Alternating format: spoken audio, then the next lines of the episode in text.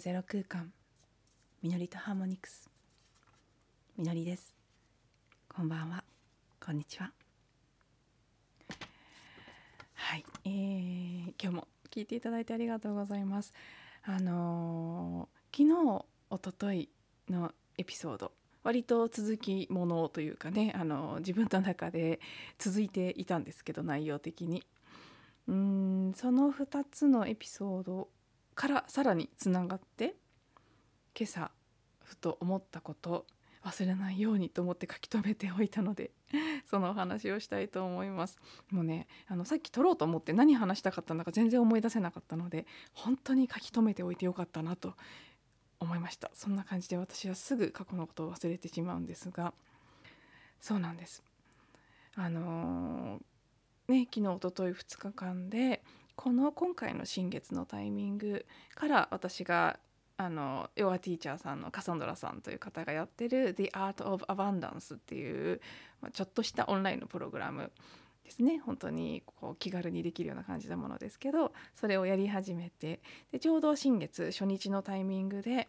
その30日間でどんな意図をするかを決めてくださいっていうお題があったので自分が何を意図したいのかアバンダンス豊かさと一言に言っても人それぞれ豊かさって違いますよね。でこの場合あのプログラムを作ってるカサンドラさん自身もアバンダンスの中にはもちろん経済的な豊かさも含まれるしパートナーシップなどの愛に愛のねラブに関するアバンダンスもあるし家族のアバンダンスであったり健康という意味でのアバンダンスであったりいろんなな豊かさっていうのがあるよねっていう前提でプログラムを組まれているのでじゃあ私にとってのアバンダンス意図したいこのプログラムを通して手にしていきたい豊かさというのは何なのかっていうのを定義するところから始まったのでそこであのジャーナリングの宿題という 宿題というかねジャーナリングの日課が推奨されていて毎日5分間タイマーかけてもうあの考えず吟味せずとにかく浮かんだことをバーって書いていくで書いていくお題っていうのがあの自分にとっての、うん、最高のビジョンっていうお題なんですね。でそれで毎日こうジャーナリングをしていくんですけどそんな感じで一昨日が初日で自分の理想のビジョン、ね、理想の状態のビジョン人生が最高最善になっている時のビジョンっていうのはどんな感じなのかっていうのを書き出すということを始めてそして、えーね、いくつかその具体的なこといわゆる夢っていう感じのものとして出てくる項目もあったけれども同時にそういう何かが叶うとか何かが手に入るっていうことじゃなくてもうすでに今ある毎日の毎春の中に小さな喜びや全ての中に宿る愛を見いだしていくそういう在り方生き方っていうのも同時にねもうそれも一つのビジョンだと思うんですけどそういう姿そこから得られる幸せっていうのも出てきて、まあ、両方が大事っていうことですよねなんていうお話を特にね昨日その両方が大事っていうところを、うん、追加としてお話しさせていただいたんですけどそれらを踏まえです。昨日ねあのもう浮かんでたんですけど時間がなくなっちゃってお話できなかった部分なんですけど私たちが思っているこうなれば幸せになれるっていうものこれって本当に当てにならないなって私自身が自分の体験を振り返ってみて改めて思ったんですとても分かりやすいので私の事例で3つお話例を出させていただきます。まず一つはあの私がそうやってジャーナリングで理想の人生ってどんな感じなのかっていうのを書き出してみると必ずもう毎回必ず出てくる項目が自然の中で暮らす。そしてそれもパートナーと一緒に暮らすというのは必ず出てくるんです。必須項目。できれば2拠点とか3拠点とかまああのね今東京この実家は私にとってはすぐになくなる場所ではないのでこの拠点も持ちつつでもやっぱりこの人生の時間の少なくとも3分の1とかできれば3分の2ぐらいにしていきたいですけどねは自分が好きな例えばハワイであるとか国内だったとしても心惹かれる自然のたくさんある場所でそういうこう豊かさ経済的な豊かさとはまた違う美しい自然に囲まれているっていう豊かさが私にとっては必須項目。そしてそうそこにパートナーがいる。私にとっては愛という側面での愛とか関係性っていう面における豊かさっていうのも必須項目なので必ずそれは書くんです。でも同時に私は知っています。私はすでにそれを叶えたことがある。そしてそれが形形に関しては叶えたことがある。でもその時私は全然幸せじゃなかった。一度結婚をしかけた時があったのでその時パートナーになる予定だった人もちろんその時点ではパートナーだった人ですけどその人とお互い移住願望があったのでいろんなところに移住体験という形で住む場所を探して旅をしたりハワイのマウイ島に3ヶ月滞在したりあとね彼は北海道の人だったので北海道に住んでたんです当時。なので北海道の方に少し長い期間私が行って滞在したりっていうこともしました。住む場所を探して旅したところは宮古島とか奄美大島とかあの福岡の糸島とか。ねもうどう考えても素敵そうな移住者にも人気だし観光客にも人気だしっていうところをあちこち旅してみてどこが合うかなとかどこに住みたいかなっていうことを一緒に見つけようとしていた時期があるんですね短いですけどマウイ島なんてもう世界で一番私が好きな場所の一つです。そこに3ヶ月も滞在したんです。確かにその時間の中にはその自然との触れ合いという観点においてはすごく満たされてた部分もありました。あの生活またしたいなって思います。だけど私がその時その最高の人生だと言えるような状態だったかというと全くそんなことはなくてもう悩みに悩んで苦しみに苦しんで人生の中で一番つらかった時なんじゃないかというぐらい葛藤してほとんど笑ってなかったんじゃないかなと思うし本当毎日泣いてたと思いますそれは自分でもねいろいろ理由は思えたります私がその幸せになるということを受け取る準備がまだできていなかったからだと思いますし初めてねそれまでよりも深い関係性というのを体験した時にいろんなシャドウが出てきたということもあると思います。ねあの時私クリーニングしてなかったのかなって 振り返るとちょっと不思議ですけどポポノポノ知ってたはずなんですけどね何やってたのかなとか思いますがもちろんね結果お別れしたわけですから相手が違ったという部分もあると思いますけどでも彼への弁護のために言っておくとあの時の私だったら相手が違っても同じことが起きてたと思います。なのでね外側の自然のある環境にパートナーと一緒に住む。それが叶ってもそれだけで幸せになるわけじゃない。もうね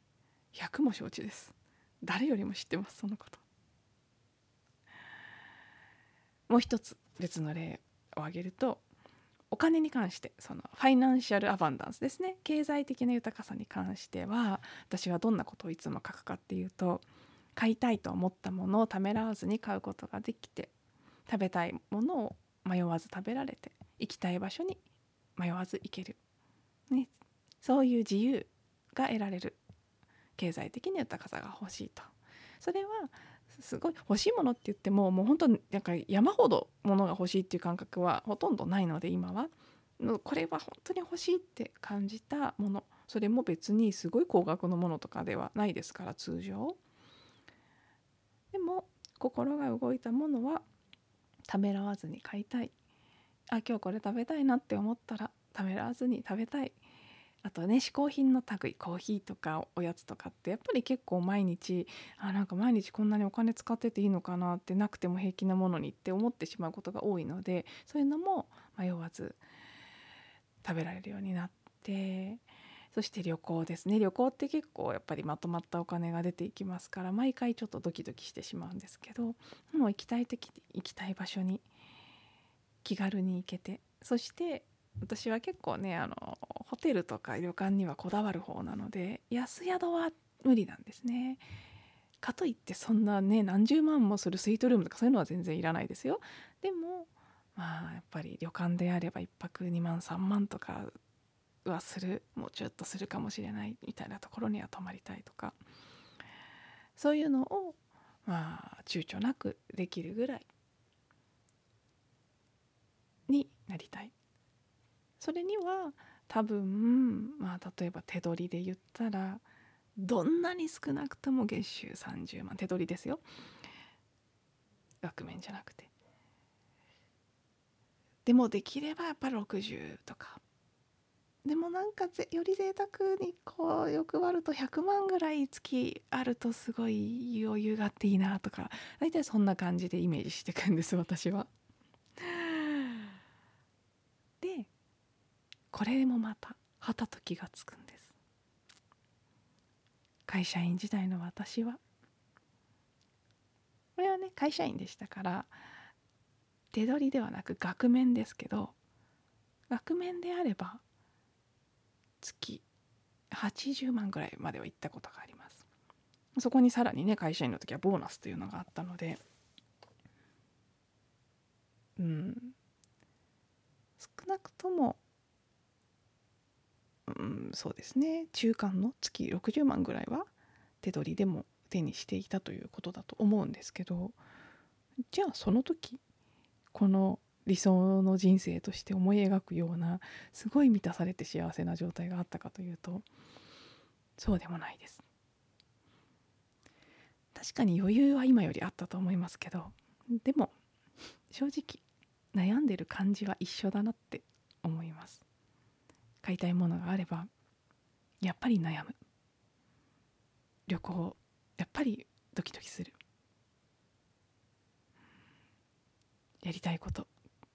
いいのかなこんなお金使ってとか思う。それはもちろんまあ多少ね今今ほど今本当にねないというか、まあ、ほとんど仕事してないような状態なのでさすがに差はあると思いますけどでもその時はその時で余ったお金を必要もないことに使ってしまったり貯金しなきゃっ言ってここまでしか使っちゃいけないって自分で勝手に決めたりして同じような不自由さを味わってて幸せ感満たされ感って意味では大差ないんです本当に。実感値としては全然大差ない。面白いですねこれは。そして最後もう一個これもすっごい分かりやすい例なのでちょっとしつこいですけどもう一つ挙げさせてもらうと。最初の会社新卒で入った一番最初の会社は日本の会社でシステムエンジニアの仕事をしてたんです。で当時私は留学願望が強かったし英語がもうずっと好きだったので英語を使いたくて仕方がなかったんです。その時に真面目に毎日思ってたんです。英語で仕事ができるようになったらそれだけでもうそれだけで幸せなのにって。ただそれだけで満足って私思ってたんです。その何年か後に毎日英語で仕事する環境で働く結果になったんですね。そう考えると本当に私はねなんだかんだ全部具現化してるんですよね。パートナーとしての中で暮らすとか。収入とか英語を使って仕事するとかね結局思ったことは叶ってるんですけどこう振り返ってみると。でもいやその時そうなる前に思ったようなもし英語で仕事ができたらもうそれだけでそれだけで他何がなくても幸せなのにって思ったような幸せになったかというとそんなことはないですね。もちろん、うん、英語で仕事するの心地よかったですし外国いろんな外国人の方とお仕事するのは楽しくてすごくそう私のうんこれまでの人生の中では満たされた時間だったとも思いますけど比較的でも結局その会社を辞めたということは満足しきれなかったということですね。別の問題が出てきた。別の不満が出たり何か別の理由で幸せじゃなくなっちゃったわけです。おかしいなって。こうやってね自分で自分が書いてるビジョンを、まあ、英語のやつはね現在形じゃなくて過去のことですけど振り返ってこれまでの人生と照らし合わせてみるといかに理想のビジョン叶えたい願望として描くものが手に入った時本当に幸せになれるわけではないかということはもう明らかすぎるぐらい明らかなんですよね。そうなると、まあ、よくあのセルフアイデンティティするほぽのぽのの講師の方たちが自分が本当に望んでいることは何なのか自分がどうすれば本当に幸せになれるかということを私たちの健在意識は知らないのでどうなりたいかというそのいわゆる、ね、願望実現とか引き寄せ的なことのようにこうなりたいってことを思い描くよりもそう思っていることをどんどんクリーニングしていってくださいと。その時に勝手に現れることが本当に自分が望んでいることなんだと。ね所詮どんなに頭で考えても最高最善のビジョンとか書いてみてもそれじゃないことが多いということですよね。まあ本当にそうだったなと思います。当時はきっとクリーニング不足だったんでしょうね。というかまあもちろんねその経験をすることが必要だったということなんでしょうけど私にとっては。そうなってくるとねだから私は今ではこういうビジョンとかを書くことは書きますけどどこかで本当にそうなのかなってというかむしろそうじゃないよねってぐらいまで思っちゃっている部分があってだからこそうん夢を描くとかビジョンを描くということができにくくなっているでも多分結局それでいいっていうことなんですよね。私もそのボロボロが言ってる通りだと思います。どんなに頭で考えても私たちの健在意識なんて意識の全体の数パーセントしかなくて残りの90何パーセントは潜在意識および超意識というねその無意識の部分なわけですから。うん。わからないってことですよね。自分にとって本当の幸せが何なのか。なので私たちにできることはこうなったら幸せになれるだろうという期待やそこにある願望をクリーニングし今これがないから不幸なんだとか今これがあるから不幸なんだっていう思いをクリーニングしこうなったらいいなああなったらいいなこうでなくなったらいいなああでなくなったらいいなということをどんどんどんどん消去していって空っぽの器になった時ふと気がついたら起きていたことに乗っかっていく。